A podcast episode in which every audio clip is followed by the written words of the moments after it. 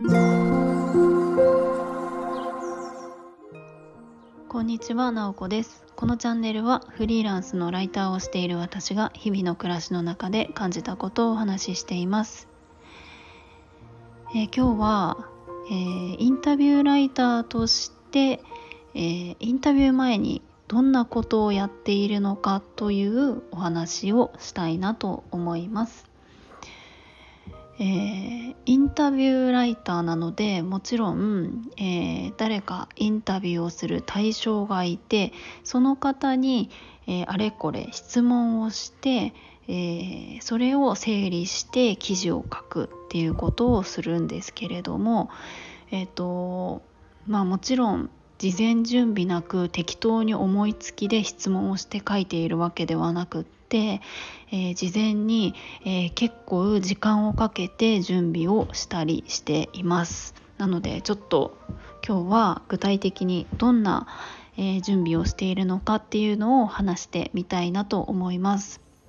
まあ、まずですね私が初めてインタビュー記事を書いたのは全然仕事とかではなくて自分の趣味みたいな形であのブログサイトのノートにあげるっていうのが初めてや書いたインタビュー記事でした。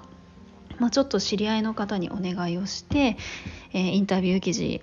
書かせてもらいたいっていうことを言って、えー、いいですよって言ってくれた方に、えー、質問をして、えー、記事を書くっていうことをしましたただその時はインタビュー記事ってどういうふうに書くものなのかっていうのを知らなかったので本当に、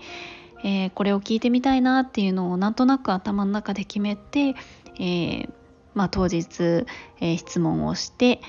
え記事を書くみたいなことをしました。で今は、えーと、もちろんあのお金をいただいて仕事としてやっているので、えもうちょっと準備をえー、しています。で、えっと、どんなことをするかっていうとですね、えー、まず、えっと、インタビュー記事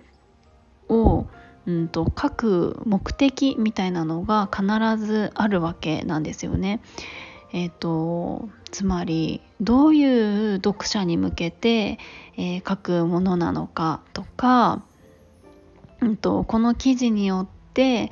えっと何がしたいのかみたいなのがあったりするんです。例えば最近私が書いた記事だとうんとえっとですね教育関係の記事が多いんですけれども教育業界で起業をしている方に、えー、インタビューをしました。でえっとそのメディアではあのイベントを企画していてそのイベントに、えーと、登壇してくださるんですねその起業家の方が。なのでそのイベントの集客に、えー、つながるっていうのが一つの狙いとしてあってあとはもちろん何て言うんでしょうね教育業界で起業したい人ちょっとこうキャリアに関心がある人とかに、えー、読んでもらえるような内容っていうことで、えー、インタビュー記事を書くことになったんです。なので、えっと、まずはあこういうあの読み手はこういう人だなとか、えー、こういうことを、えー、伝えられるといいなとかはそこでイメージできるわけなんですよね。でその次に、えーと、もちろんそのインタビューさせてもらう対象の方について、えー、知るっていう作業があります。これが、うんとまあ、本当に時間で言うとどれくらいかけるかっていうのを結構単純に言うことは難しかったりして、え、とにかく調べられるだけ調べるっていう感じのことをやっています。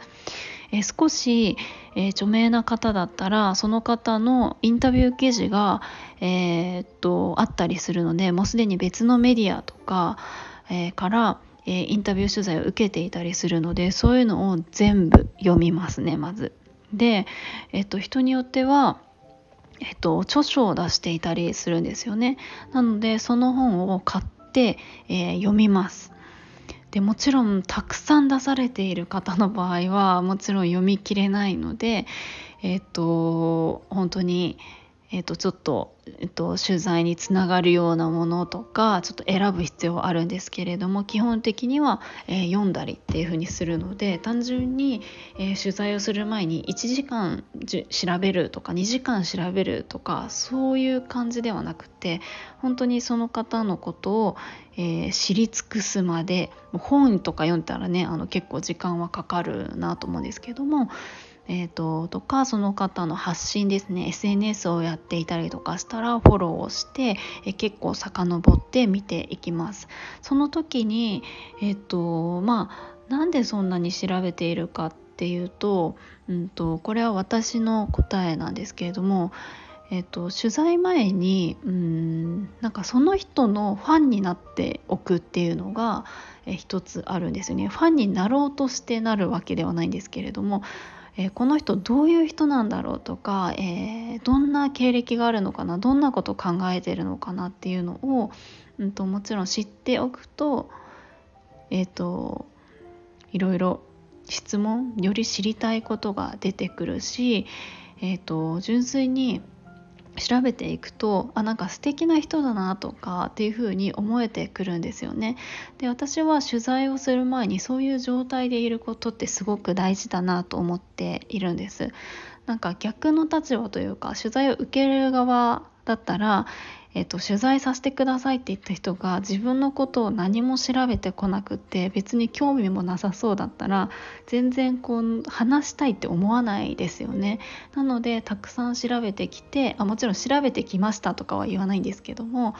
あなんかすごく話聞きたいみたいな感じの姿勢ってやっぱり伝わると思うんですね。から私はそのなんか気持ちよく話してもらうためとか、えーと、いい質問をするために、えー、たくさん調べるようにしています。で、えーと、そういうことを、えー、徹底的にも調べ尽くしてからうんとまあ、取材に臨むっていう感じである程度、えー、質問することっていうのは決めておきますがあんまりカチッとしすぎるとこうちょっと面接みたいにこう一問一答みたいになっちゃうので、えー、多少脱線してもいいような感じで、えー、結構まあその場ではなんかリラックスしてお話ししてもらうみたいな感じのことに気をつけてやっていますなので事前準備結構、えー、時間がある限りやったりしますで、えっと、私はまだこれやってないですけどあるそのインタビューライターの方がえっと年表っていうのかなを作るっていうふうにおっしゃっていて私はそれあなんかやったことがなかったので次の時はやりたいなと思っていたりします。まあ要は、えっ、ー、と、まあ分かる限りですけれども、その方がこう何歳の時にこう何をしてみたいな時系列でちょっと流れを整理しておくっていうことですね。そうすると、えっ、ー、となんか聞きたいことっていうのがより、えっ、ー、とクリアに見えてくるんですよね。それはちょっと、あの、やりたいなと思っていることです。えー、ということで今日はインタビューライターとして取材前にどんなことをしているのかっていうのをお話をしてみました。はい。うん、そうなんですよね。まあ、えっ、ー、と、まあ、明日まさに取材があるので、今日がっつり、えー、いろいろ調べたりとかその方のことを思い浮かべながら整理してたんですけれどもそんなことをやったりしています。えー、まあ、とにかく取材本当に楽しいんですよね、えー、インタビューライターとか書くことに関心がある方がいたら、えー、参考になったら嬉しいなと思います、え今日も最後まで聞いていただきありがとうございます。もいもい。